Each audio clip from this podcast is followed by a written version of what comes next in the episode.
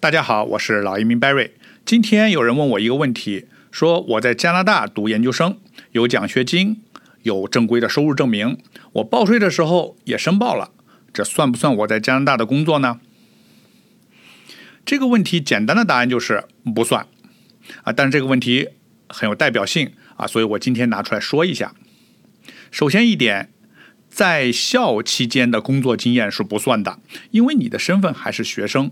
学生虽然说可以打工，但是移民局认可的工作必须是你在取得合法工作身份的情况下获得的工作。比如说你有工签，你就可以合法工作了，这样你在加拿大的工作经验才算是工作。啊，再比如，假如说你来加拿大签证过期了，你没走啊，身份黑了。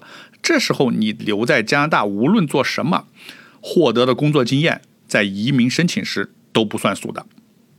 第二点呢，啊，就算你不是学生啊，但是像这种奖学金啊、政府补助这一类，叫做被动收入。什么是被动收入呢？啊，就是说你躺着挣钱的收入啊，比如说炒股票啦、投资分红、房租、你买房子的增值，那这些收入都叫被动收入。移民局只承认主动收入的工作，不承认被动收入的工作。就算你成立一间公司，你说我这家公司的主要业务就是投资啊，这种工作都是不算的，都是不行的。第三点，税务局对工作的定义和移民局的定义是不同的。你交了税，税务局很高兴啊，税务局可能认定你做的是一份工作，但是移民局。他不管你交不交税，你交不交税跟移民一毛钱关系没有。移民局定义的工作只分啊分大概分三种：全职工作、兼职工作和自雇工作。自雇工作很好理解，就是你自己当老板，自己成立公司，就是自己雇自己的意思。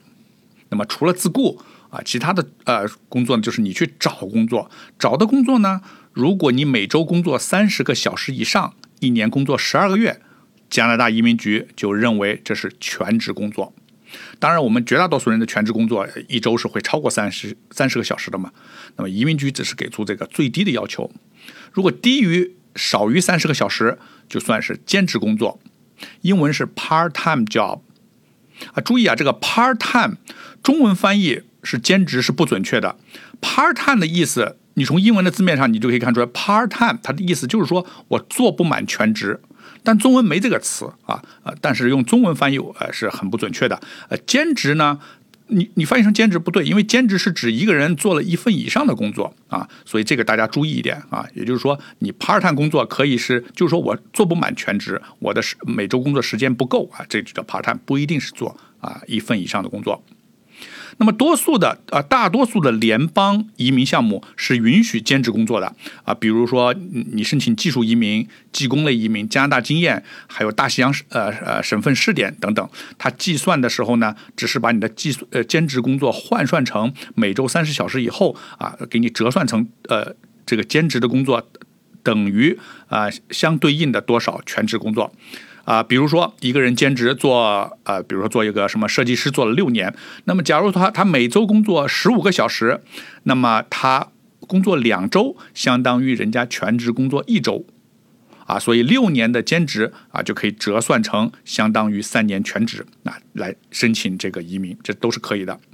但是注意啊，如大多数省提名的雇主担保项目是不能兼职工作的，比如说安省的雇主担保，B C B C 省的技工类移民，啊，这这种都必须是全职工作，而且不仅是要求全职，还要求是永久性的工作，就是说你不能是季节工。